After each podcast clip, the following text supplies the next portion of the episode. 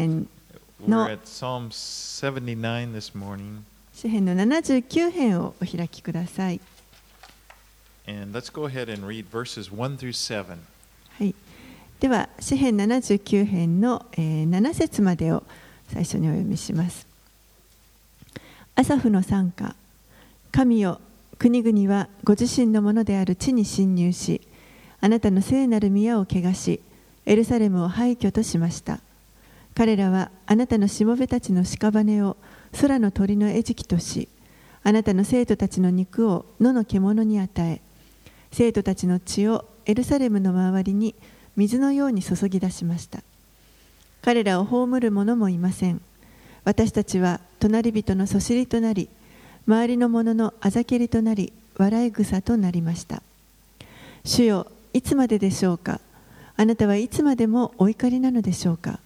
いつまであなたの妬みは火のように燃えるのでしょうか？どうかあなたを知らない国々に皆を呼び求めない王国の上にあなたの激しい憤りを注ぎ出してください。彼らはヤコブを食い尽くしその住むところを荒らしたからです。Now, this is one of the Psalms that they regularly uh, read at Friday at the Western Wall, the Weeping Wall in Jerusalem. えーこの詩篇はですね、あのーしばしば、えー、とエルサレムにあるあの嘆きの壁というところで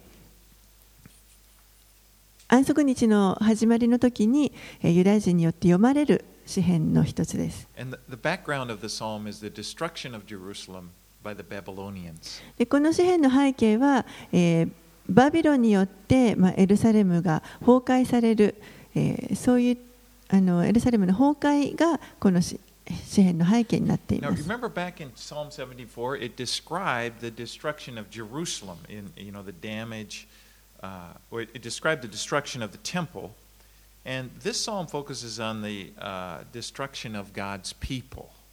でえー詩篇の74編のところではあの神殿が崩壊されるということが書かれた詩篇を学びましたけれどもこの79編は今度は神の民があの破壊されていくそのことに集中して書かれています。And it's very similar to the book of Lamentations that Jeremiah wrote. You know, it's written, it comes right after Jeremiah. And you find that this is very similar. そして、えーエレミア書の次に来ているアイカというエレミアが書いたあの書ですけれどもそのアイカと非常によくこの歌詞は似ています。ちょっと歴史の話をしたいと思います、皆さん歴史はお好きでしょうか？あの学校で私は歴史は大好きではなかったんですけど、でも聖書の歴史は私今好きです、Babylon was becoming very strong, they were subjecting all the kingdoms around them. You know, the, the, the kings were, and, and Judah was one of them. They were under Babylon, They're Eh, under their thumb. バビロンという国がどんどん力を増して大きくなっていった時にその周りの諸国がみんなこうバビロンの傘下に入っていきましたそしてユダも南王国ユダもまたその一つでした I mean, they were forced to. King uh, Jehoiakim, uh, you know, they threatened, "We're going to invade you, and unless you accept our terms." And he kind of accepted this vassal. You know, he, he was become a vassal of, of the Babylonians. まあ、ある意味でちょっとこの強要されてということにもなりますけれども当時、えーユダの王エホヤキムという人がいましたけれどもその人もまたこのバビロンからあの、まあ、あの同盟を組まないと攻められるということでその攻められないようにするためにあの同盟を組んで、まあ、そのバビロンのにこう属するようにななりました。But what happened was Babylon then went to Egypt, and they tried to invade Egypt, but they failed. The Egyptians pushed them back. でその後にですね実はバビロンがエジプトを攻めに行きますでエジプトを攻めようと思ったんですけれども負けてしまってあの押し返されてしまいました And Judah saw that and thought, well, you know, the Babylonians are getting weak, and so they rebelled. でユダはそれを見てあバビロンが弱くなってきてると思ってあの反旗を翻します And at that time, Nebuchadnezzar or they, they came up and uh, the Babylonians came up and they plundered the temple. They took the gold and everything out of the temple, and then they took the king and, and they, uh, Jehoiachin and brought him to Babylon, and they put Zedekiah, his uncle, as kind of a puppet in his place. でもそうすると今度はバビロンがあのやっぱりエルサレムに攻めてきてそして神殿の中にあったあらゆる細具とかをすべて持って行ってしまいましたそして、えーその時に、えーエホヤキンという人が今度は王だったんですけれどもそのエホヤキンもあの捕捕虜としてえーバビロンに連れて行きますそして彼の叔父であった、えーゼデキヤという人を、まあ、あのバビロンがですねエルサレムの傀儡としてそこに王として置いたわけです。 And this is all taking place during the book of Jeremiah. Remember, Jeremiah kept speaking from God and said, This is my plan. God says, the, Surrender to the Babylonians. You know, this is my, because of your idolatry, I'm going to, you- you're going to be taken out of the land. And he said, If you would, you know, he'd encourage them to surrender. でこれらのことはすべてあの預言者エレミアを通して予言されていましたあの彼らが神に従っていなかったのであのこういったことが起こるというあのきちんと神に従順にあのさ自分たちを捧げることができなかったのでこうあの滅び滅びが来るという警告をエレエレミアが与えていました。Anyway, Zedekiah didn't listen. He rebelled, and, and that's when Nebuchadnezzar came up the final time, and he just destroyed Jerusalem. I mean, he was, they were not going to rebel again. He tore down everything. であのゼデキヤはその時またエレミアの予言を聞かずにですねあのまたネブカデネザルにあの反抗しようとしてそしてもういよいよ今度はあの壊滅的にエルサレムが滅ぼされてしまいますもう決して反抗できるようなそのつ余力をもう残さないほどあの潰されてしまいま And す this psalm describes that. I mean, there's dead bodies everywhere, nobody to bury them. そしてその時の様子がこの詩篇に書かれているわけですけれども多くの者が殺されてでも誰もその遺体を葬ることもできないほどであった And the writer of the psalm confesses that this came upon because God was angry with them. And he asks in verse 5, How long, O Lord, will you be angry forever? そしてこの詩篇の作者はこういったことが起こったのが自分たちのその反抗したせいだということは分かっていたわけですけれども神が自分たちを怒って行われたことだっていうことを分かっていたわけですけれども5節のところであるように主よいつまででしょうか？いつまでこの怒りが続くんですか？と叫んでいます。All right, let's read on. Let's read verses 8 through 13. はい、ではえー8節から13節をお読みします。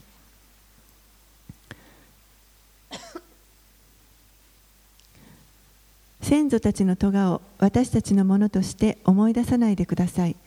あなたの憐れみが速やかに私たちを迎えますように、私たちはひどく貶められていますから。私たちの救いの神よ、皆の栄光のために私たちを助けてください。皆のために私たちを救い出し、私たちの罪をお許しください。なぜ国々は、彼らの神はどこにいるのかというのでしょう。あなたのしもべたちの流された血の復讐が私たちの目の前で国々に思い知らされますように。囚われ人のうめきが見舞いに届きますように。あなたの偉大な力によって死に定められた人々を生きながらえさせてください。主よあなたをそしったそのそしりの7倍を私たちの隣人らの胸に返してください。そうすればあなたの民、あなたの牧場の羊である私たちは、とこしえまでもあなたに感謝し、よよ限りなくあなたの誉れを語り継げましょう。So he's saying he wants, it's his desire, the writer, for God to judge the nations that God had used to judge them. この作者の願いというのは、イスラエルの民を裁いたそのみ国民を神が裁いてくださるようにというものです。says, God, your reputation is at stake. These, these enemies, they're taunting you. そして神に対して、あなたのこの名声が今、傷を追いそうになっていますと危険な状態になっています彼らはあなたをあざけっているんですと叫んでいます In the ancient world, they would attribute their mi- military victories to their gods. この時代古代は、えー軍が勝利を得た時にはその軍の神があの強かったんだというふうに考えられていました。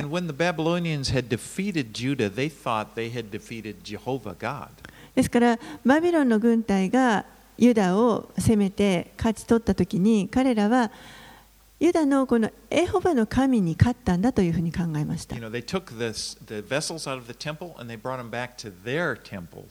their, their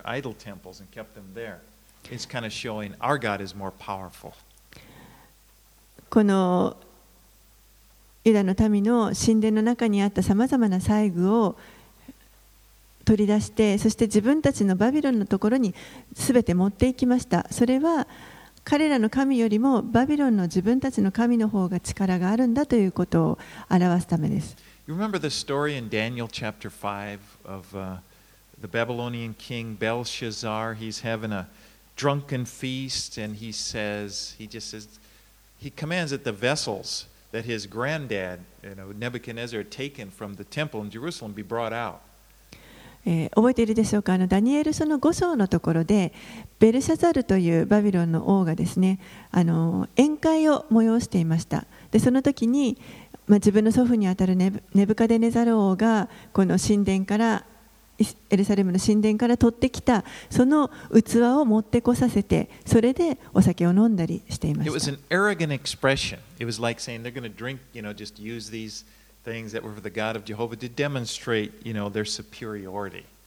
これは本当にあのそういったエホバの神のその細具を使って飲むということはもうあの。高慢なその優越感を表しているということになります。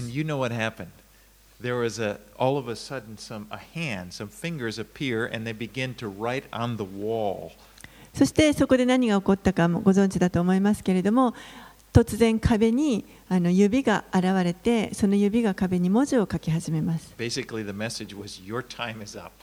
でそのメッセージは、まあ、あの何と言っていたかというと、あなたの時はもう終わったというものでした。very night, you know, a few hours later, the Persians had, had captured the city, and, and that was it for Babylon.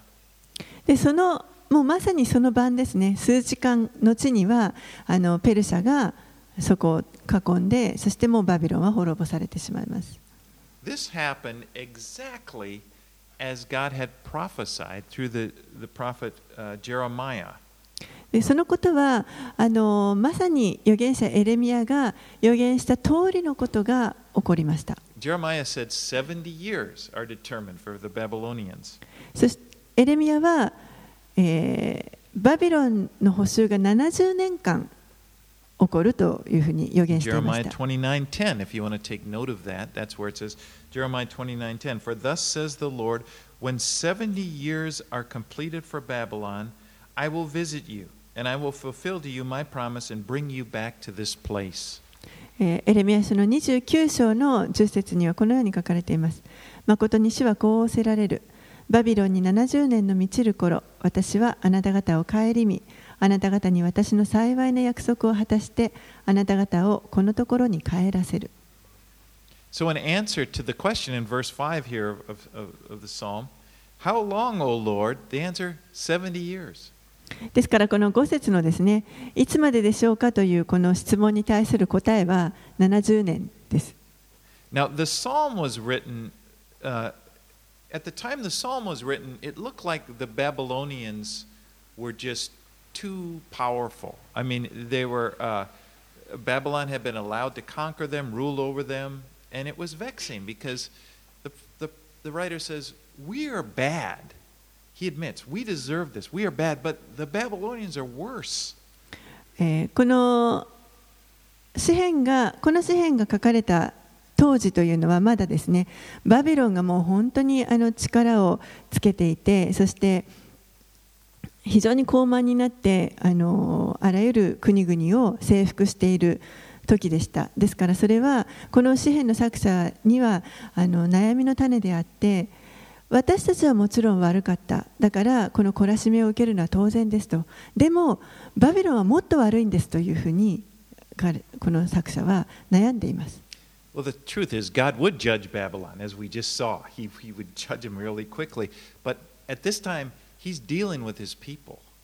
でもちろん私たちはその結果神があのバビロンも後にあの裁かれるということを知っていますけれども、えーまず最初に神はご自身の民に対して取り扱われました。I mean, it's uh, God had the truth is God had not given up on them. He would restore them.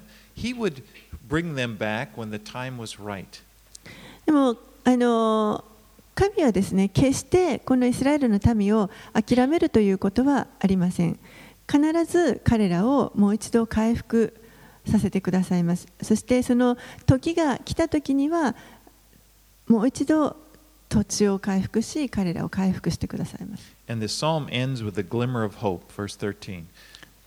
で、えーこの詩篇の最後のところ13節のところではえーかすかなこう希望が見えている状態。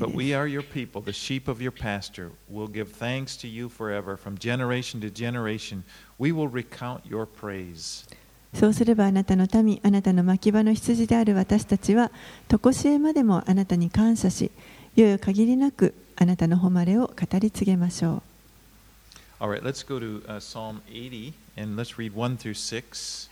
では80編に入ります。6節までお読みします。指揮者のために、サトシは百合の花の調べに合わせて、アサフの参加。イスラエルの牧者よ、聞いてください。ヨセフを羊の群れのように導かれる方よ、光を放ってください。ケルビムの上に上の御座についておられる方よ。エフライムとベニヤミンとマナセの前で道からを呼び覚まし、私たちを救うために来てください。神よ、私たちを元に返し、御顔を照り輝かせてください。そうすれば私たちは救われます。万軍の神、主よ、いつまであなたの民の祈りに怒りを燃やしておられるのでしょう。あなたは彼らに涙のパンを食べさせ、あふれる涙を飲ませられました。あなたは私たちを隣人らの争いの的とし、私たちの敵は敵で私たちをあざけっています。Now, this psalm is a cry for restoration. この詩篇は、え、本当に回復を叫んでいる詩篇です。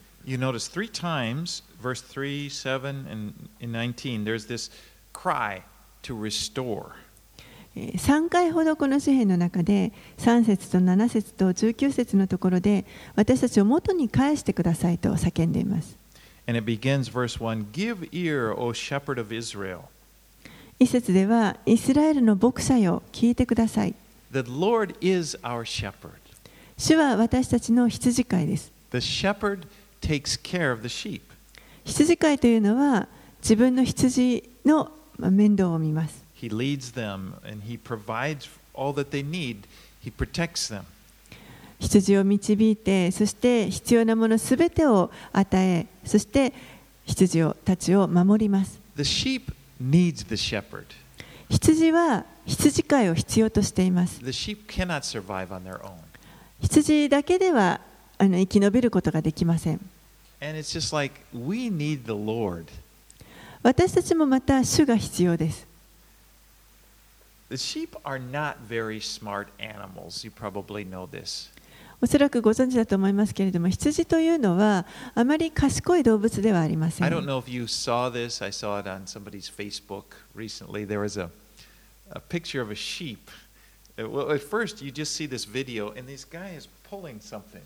It's, it's in a hole in the grass, but it's, it's like below the ground, and he's pulling and pulling, and they're kind of laughing, and out comes this sheep. It's a whole sheep. He had burrowed down into the hole and got himself stuck. あのついさっき私ある人のフェイスブックでこういう映像を見たんですけれども草むらのところでですねある人が一生懸命なんかこう穴から何かを引っ張ってるんです。でどんどんどんどん引っ張り出してみると一匹のあの羊割と大きな羊なんですけれどもがあの出てきました。でどうもその羊が草を食べながらどんどんですね潜っていってしまって中にあの入ってしまったようです。But you know,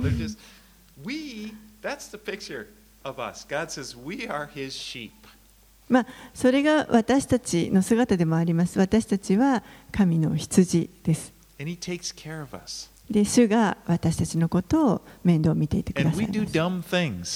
私,私たちはまあ愚かなことをしてしまうわけですけれども、でも主はそれでも私たちのことをあの大事にしてください。Of the shepherd and sheep, this relationship. Because a sheep doesn't have to depend, his life is not dependent upon his own cleverness, it's dependent upon the shepherd. この羊と羊飼いの関係というのはあのすごく分かりやすくていいなと思うんですけれどもあの羊はですね本当にあの自分のその賢さに頼る必要はないんですね羊はもうあくまでも羊飼いに頼ればいいわけです私たちも同じです。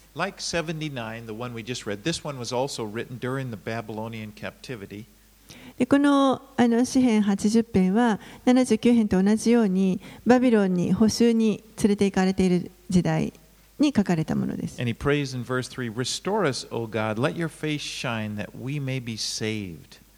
節では神を私たちを元に返し、御顔を照り輝かせててくださいそうすれば私たちは救われます The idea of let your face shine, it's like the favor of God, you know, not, not anger, but just like fa- favor. この御顔を照り輝かせてくださいというのはあの怒りではなくて好意を表してくださいということです Now, you know, restoration is something only God can do. この回復というのは唯一神だけがしてくださることのできるもことです.そしてそれは神の願いでもありますこの回復するということは You know, we sometimes we have to be reminded of this because we know from this, you know, we've often talked about God's desire to forgive, and we know God forgives us, but even more so, God's desire is to restore us. でこれはあの覚えておくのが非常に重要だと思いますあの神の願いというのはもちろん許すということが一つありますでも許しだけではなくて回復するということが本当に神が願っておられることです like God forgives us, but He, he also wants to restore, bring things back to the way they should be.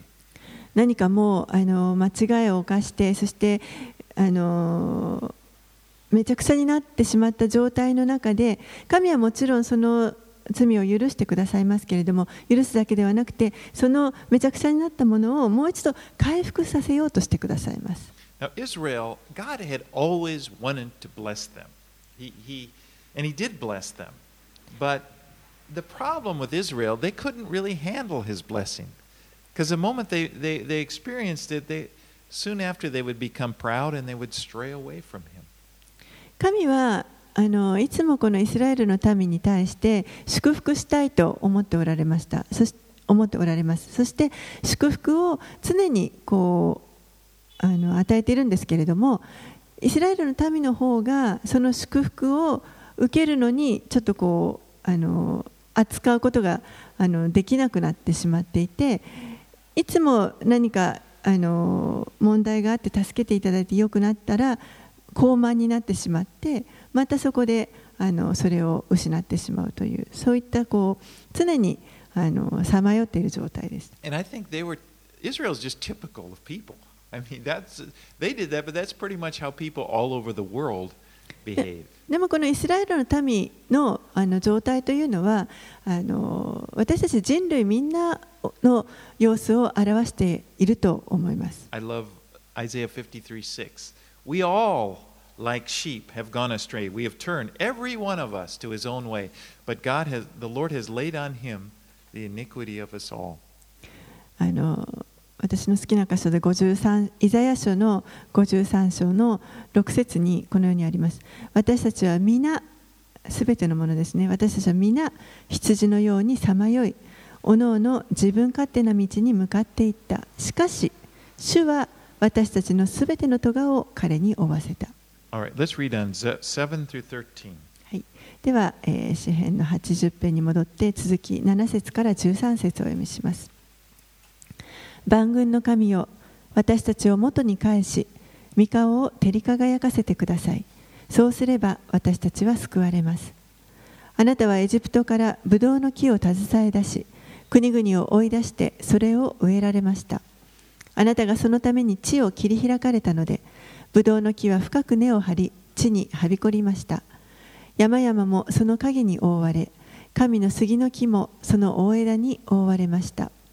ブドウの木はその枝を海にまで若枝をあの川にまで伸ばしましたなぜあなたは石垣を破り道を行くすべてのものにその実を摘み取らせなさるのですか林のイノシシはこれを食い荒らし野に群がる者もこれを食べます In the Old Testament, uh, there are three types of symbols, or three types, or three symbols that are often used to represent Israel a, fig, a vine, a fig tree, and an olive tree.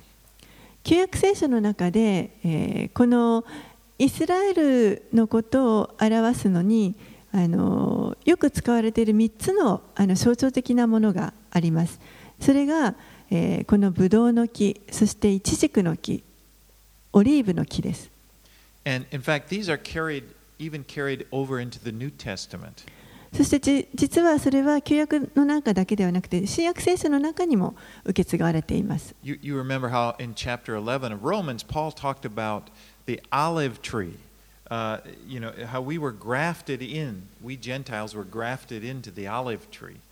えーローマ書の11章のところ有名な箇所ですけれども、えーこの私たち違法人クリスチャンがオリーブの木に接ぎ木されたというふうに書かれています。And Isaiah gave that parable about the vineyard, you know, where, where Israel was compared to God's vineyard and God was looking for fruit.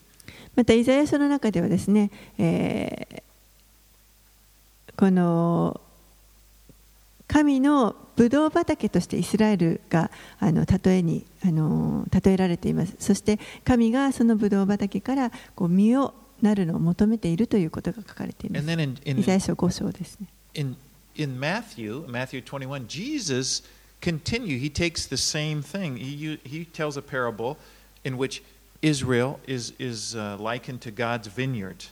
また新約聖書の中でもマタイの福音書の21章ではイエスがあのこの例え話の中でイスラエルを神のこのブドウ畑として捉えている箇 So 所もあります these, these are, what I'm saying is they're all the way through the Bible. ですからこういったこの3つのあの象徴的なものというのがずっと聖書の中を通して描かれています And here in, in uh, this psalm, verse 8, here it's talking about the, the vine that God took Israel out of Egypt and planted them in the promised land. And they're likened to a vine that was taken and planted there, で、えー.今読んだ箇所8節のところでもあのこのブドウの木をエジプトから、えー携え出してそして、えー国々を追い出してそこに植えられたとあります And then it sent out its roots. It's, it's like that. The idea is that Israel spread out. You know, when they, when they were, um, they went to the, all the way to the Mediterranean Sea into the Euphrates River, especially under King Solomon, it, they kind of spread out. そしてず.っと根があの張ってですね地にはびこっていってそしてもうこのあのその枝を海にまで川にまでと、えー海というのは地中海ですねで川というのがユーフラテス川になりますけれどもずっとこうはびこっていったソロモンの時代には本当にあの領土がどんどん広がっていきました But then he's talking about here, in, in, when the stone walls, in, in verses 12, he talks about the stone walls. They built stone walls around the vineyards to keep the wild animals out. So the stone walls were taken down, and the wild animals were allowed to come in. And the, the wild animals symbolize the uh, foreign armies that were allowed to come in and destroy. でもそれがこの12節に行きますとこの石垣を破りとあります石垣というのはこのブドウ畑の周りに石垣を築いて外からこう野獣が入ってきてあの身を荒らさないようにするためのものでしたけれどもそれがもう壊されてそしてどんどんあの入ってきてしまうと。この石垣を破って入ってくるものこれがあの外国の軍隊を表しています。All right, let's read 14 through 19. はい、で14節から19節万軍の神よどうか帰ってきてください。天から目を注ぎよく見てくださいそしてこのブドウの木を育ててください。またあなたの右の手が植えた苗とご自分のために強くされた枝とそれは火で焼かれ切り倒されました。彼らは三顔の咎めによって滅びるのです。あなたの右の手の人の上に御手がご自分のため強くされた人の子の上に御手がありますように。そうすれば私たちはあなたを裏切りません。私たちを生かしてください。私たちは皆を呼び求めます万軍の神主よ私たちを元に返し御顔を照り輝かせてくださいそうすれば私たちは救われます Now, in verse 17, this reference here to uh, man of your right hand, ultimately that's a reference to Jesus Christ. 17節のところにあなたの右の手の人というふうに出てきますけれどもこれは、えー究極的にイエス・キリストのことを指しています You know, the right hand symbolized uh, the one most dearly loved, the, the, the, the son of the right hand. Um, you remember Benjamin, the youngest son, Jacob's youngest son, the one he loved the most. He, he named him Benjamin, which means son of my right hand. この右の手というのは、えーこれは最も愛されているということを表しています、えーそしてこの人の子の上にとありますけれどもヤコブの息子のベニヤミン一番下の息子のベニヤミンがあの一番ヤコブに可愛がられていました。そしてこの彼の名前ベニヤミンという意味は右手の息子という意味があります。It also, the right hand, it signified the place of greatest honor. そしてまた右手というのは、えー同時にこの偉大なる、えー光栄名誉、うん、と光栄が現れる場所名誉の表される場所という意味があります So actually, this is a prayer for the Messiah, the one who is loved by God and, and the one who is honored by God. And it will be ultimately fulfilled in Jesus Christ. ですからここに出てくるあのここではあのメシアのことを指しているというのが分かります究極的には、えーそれがあの最終的に、えーイエス・キリストが成就されるこあのすべてを成就してくれることになります You remember, the Son of Man was a title that Jesus often used about him, uh, referring to himself. 人の子というこの称号はイエスご自身がご自分のことを言い表すときにしばしば使われたものです。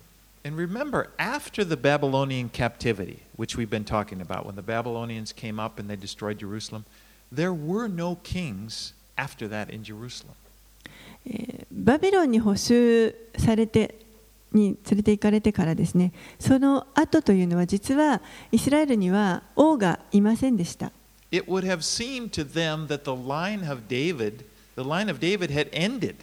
もうまるでこのダビデのあの血筋というものがそこで途絶えてしまったかのように見えます You know, the Romans, later when the Romans conquered, they would put Herod as king, but he wasn't of the line of David. The people didn't really consider him to be a king. He was just kind of a figurehead the Romans used to try to control the people. 後に今度この エルサレムがローマによって支配されるようになった時にローマがあのヘロデという人をあのこの王としてそこに置くわけです。でもあのヘロデは決してダビデの血筋ではありませんでしたしユダヤ人たちは彼を王とは認めていませんでした。単にこのローマがあの名目上そこにリーダーとして置いた人物に過ぎません。There were no kings. ですからあの本当の意味で王はいなかったということになり until ます Jesus was born. Remember, King of the Jews? Remember how Herod he got so upset when the wise men king and said, "Where is he that is born King of the Jews?" And he was really, you know, so upset he killed off all the それはこのイエスがお生まれになるまでですねイエスがお生まれになった時に東方の博士たちがやってきてヘロヘロドのところにやってきてユダヤ人の王としてお生まれになった方はどこにおられますかと聞きますそれを聞いたヘロデはもう本当にあのがっかりしてですねそしてあの2歳以下の男の子をもう全部殺すという命令を出しました But here, Jesus was of the line of David. He was the next king. He was, he is. けれども実はこのイエスはダビデの血筋でしたそして、えー彼があの王として次に王となる方になりますこの方がメシアです God's word did not fail. His promise did not fail. He said to David, You will never have fail to have a man on the throne. It looked like it had failed. It didn't fail because Jesus is an eternal king who will always be on the throne. 神の言葉というのは決して廃れることはありませんしあの成就しないということはありませんもう本当にここであの王座が途絶えてしまったかのように見えたとしてもでもイエス・キリストが永遠に王座に御座に疲れている方ですからあのその方によってこの約束は成就されます。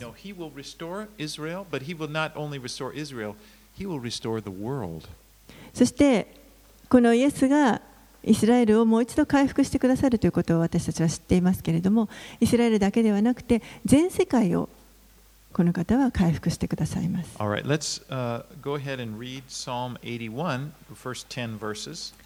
では、81編に入って、え、10節までをお読みします。指揮者のためにギテとの調べに合わせてアサフによる。我らの力であられる神に喜び歌え。ヤコブの神に喜び叫べ。声高らかに褒め歌を歌え。タンバリンを打ち鳴らせ。六弦のことに合わせて良い根の盾事をかき鳴らせ。我らの祭りの日の新月と満月に角笛を吹き鳴らせ。それはイスラエルのための掟ヤコブの神の定めである。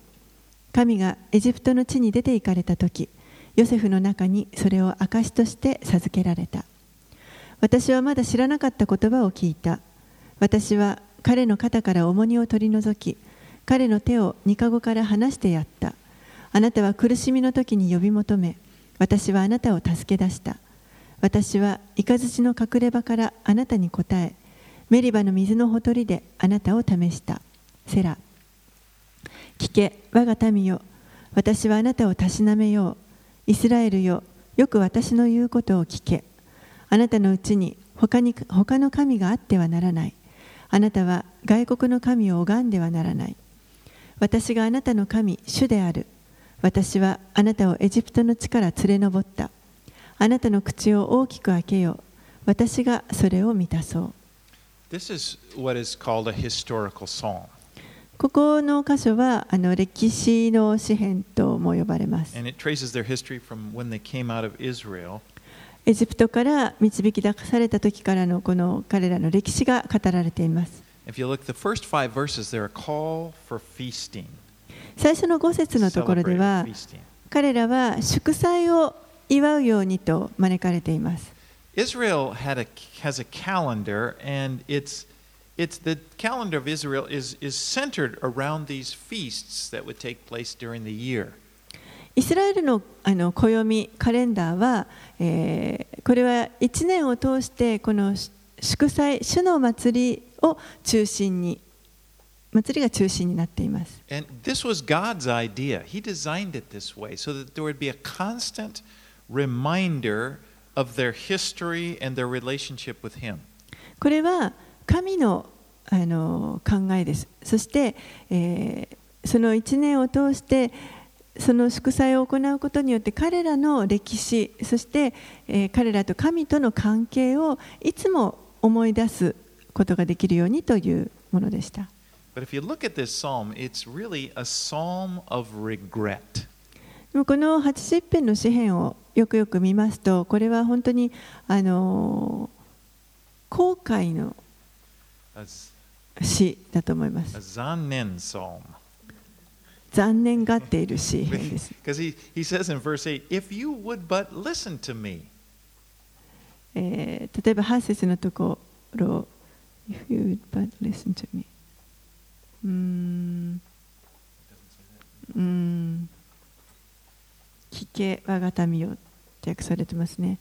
あの。あなたたちが私の言うことを聞いていたらみたいな感じです。6節では神はあの彼があ神がですねこの民をエジプトからどのように導き出してくださったかということが書かれています。And God says his desire had always been, it was always to bless them. 神のあの願いというのは常に彼らを祝福したいというものです。I like verse 10. It says, I am the Lord your God who brought you up out of the land of Egypt. Open your mouth wide, and I will fill it. あの10節私好きなんですけれども私があなたの神主である私はあなたをエジプトの地から連れ上ったあなたの口を大きく開けよ私がそれを満たそう Let's read on 11 through 16. 80あ11節から16節を読みします。しかし我が民は私の声を聞かず、イスラエルは私に従わなかった。それで私は彼らをかたくなな心のままに任せ、自分たちのおもんぱかりのままに歩かせた。ああ、ただ我が民が私に聞き従い、イスラエルが私の道を歩いたのだったら、私は直ちに彼らの敵を征服し、彼らの仇に私の手を向けたのに。主を憎む者どもは主にへつらっているが、彼らの刑罰の時は永遠に続く。しかし主は最良の小麦をイスラエルに食べさせる。私は岩の上にできる蜜であなたを満ちたらせよう。God wanted to bless them, but they, they wouldn't submit to him. And so he, he gave them over to their stubbornness. 神はこのイスラエルの民を祝福したかったんですけれども、まあ、彼らがあの神に聞き従わなかったので神は彼らをこの頑固さに引き渡されました。そして彼らはもう自分勝手な道を行きます、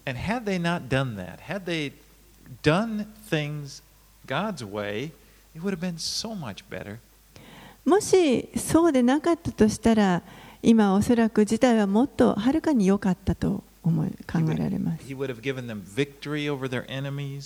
もう敵に対する勝利をあの神は与えてくださっていたでしょう。そしてもっと豊かに彼らを祝福されていたと思います。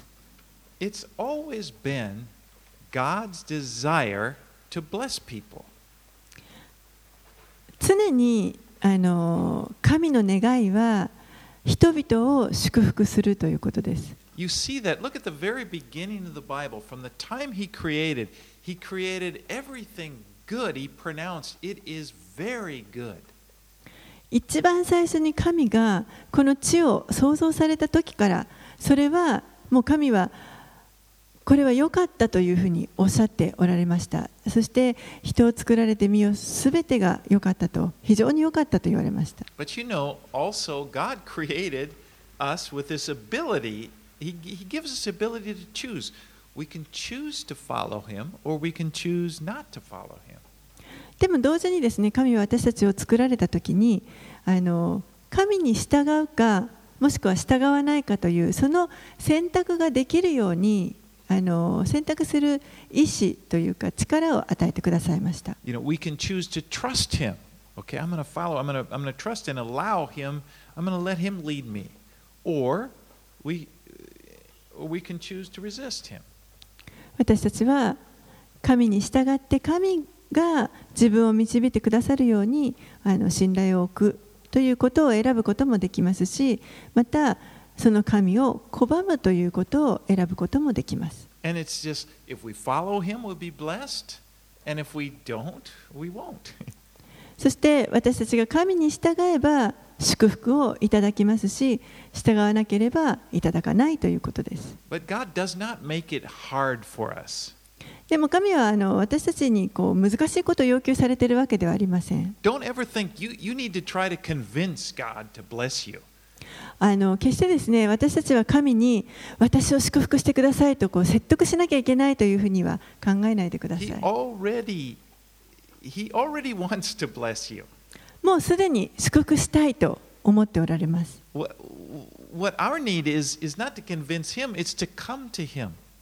私たちがすることは神を説得するのではなくて神のもとに行くということです。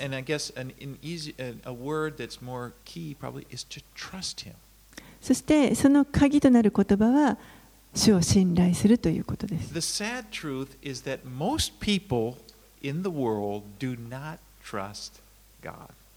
でも残念なことにあのこの世の多くの人たちがほとんどの人たちが神に信頼を置くことができずにいます。You know, even as believers, many of us have this problem. We just don't, we, we, we're kind of holding back our trust of Him. そしてあの信じている者たちですらその神に対する信頼を少しこうあの加減してしまっているというか And there's this idea, people get this idea that if you just, if I just release my life and just, okay, I'm not going to resist, okay, God, I'm going to let you do whatever you want, then He's going to hurt me in some way.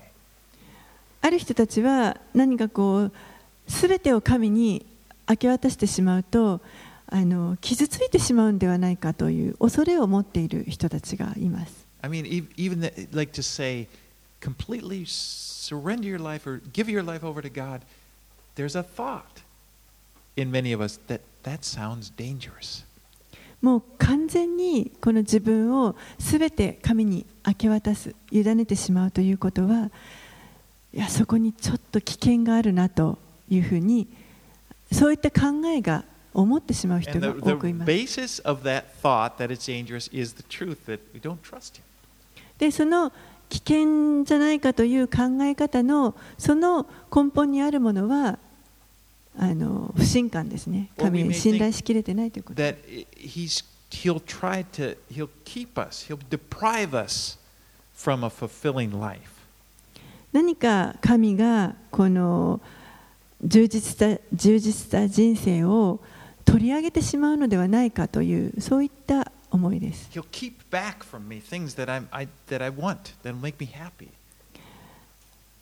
私が欲しいもの、もっとこれがあったら幸せになると思うようなものを取り上げられてしまうのではないか。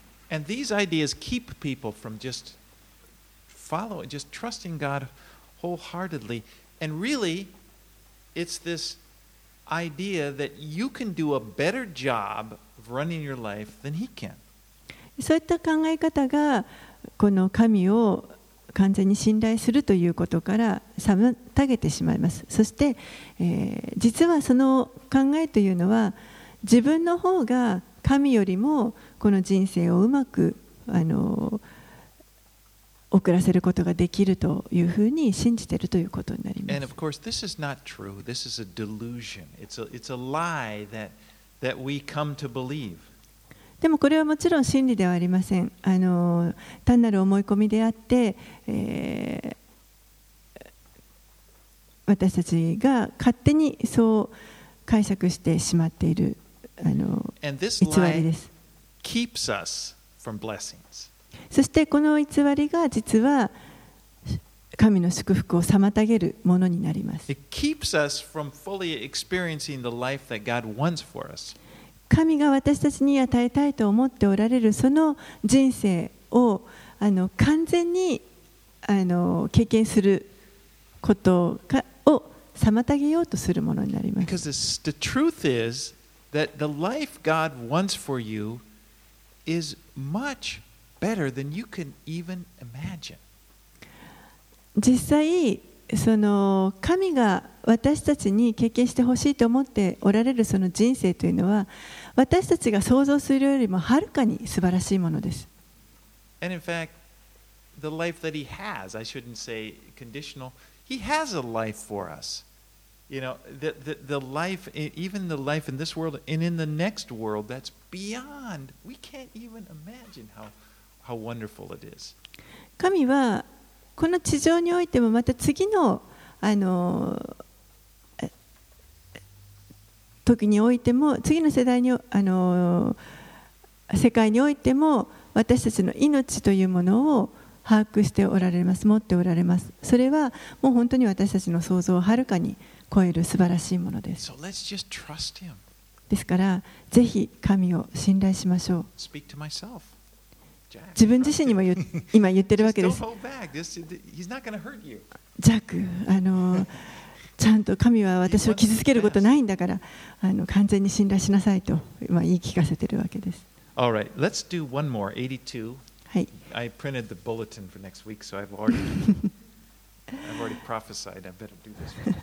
もう一箇所82編をあの読みたいと思います。もうすでに週報でですね来週の箇所を予言してしまっているので今日はここまでやりたいと思います。82編をお読みします。アサフの賛歌神は神の改宗の中に立つ。神は神々の真ん中で裁きを下す。いつまでお前たちは不正な裁きを行い悪者どもの顔を立てるのかセラ。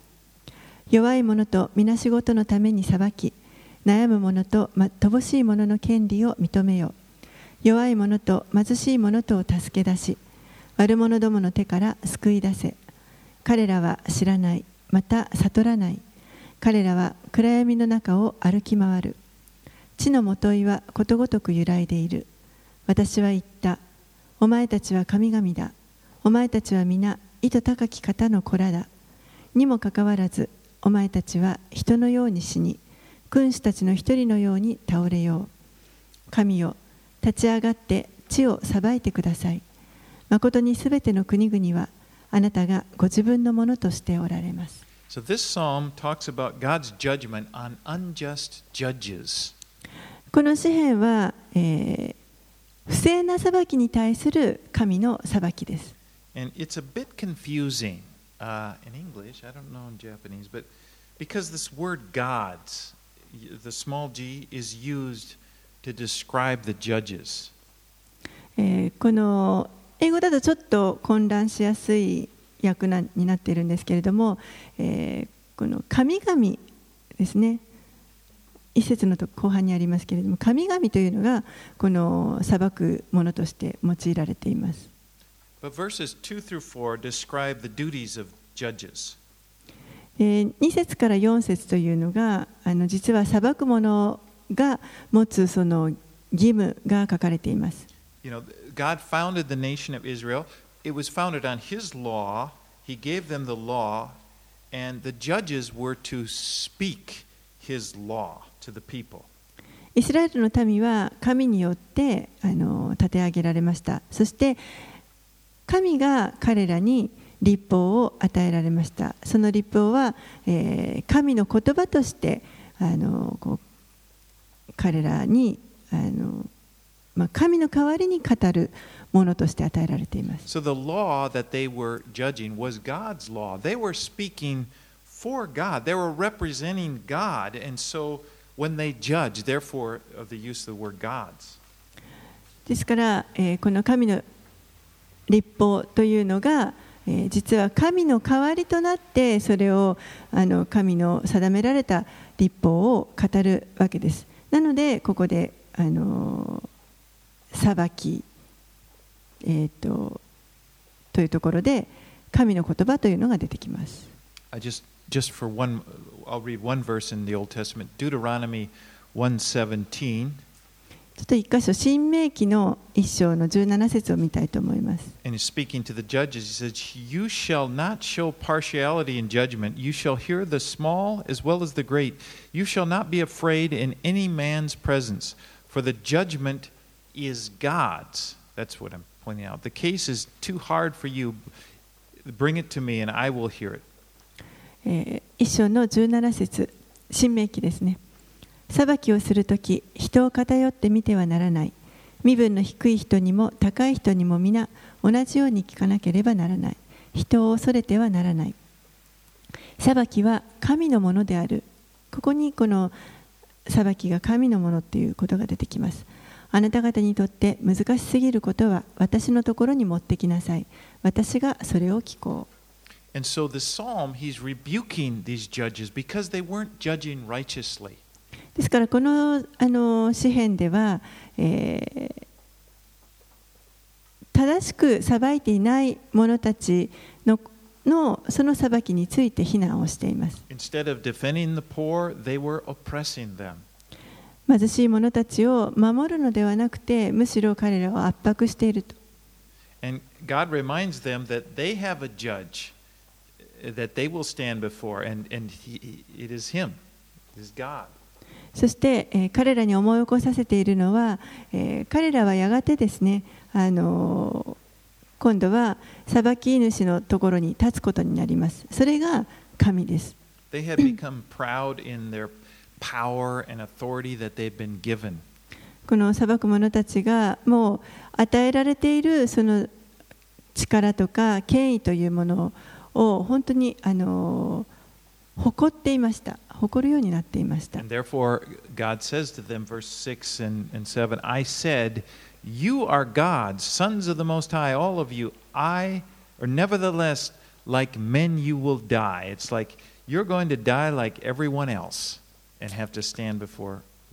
ですから、6節7節で、このように言われています。私は言った。お前たちは神々だ。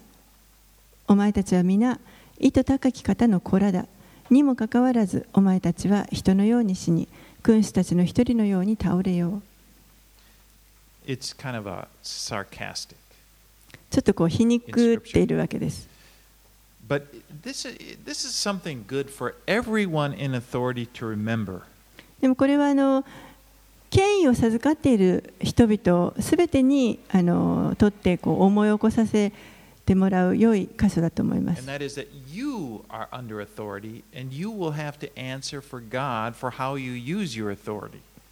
その権威のある人たちというのも、実は神の権威のもとに置かれているわけであって、そして神に対しては申し開きをする必要があるということです。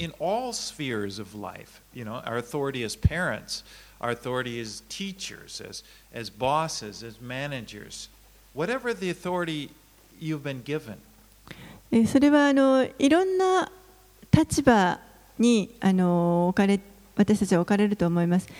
親としてであであったり教師としてであったりまたはあの職場で上司になるとかマネージャーになるとかそういったさまざまな私たちにあの与えられているそういった権威のことですね。And we are to remember that we are under God's authority. We are responsible. We're going to answer for how we use our authority.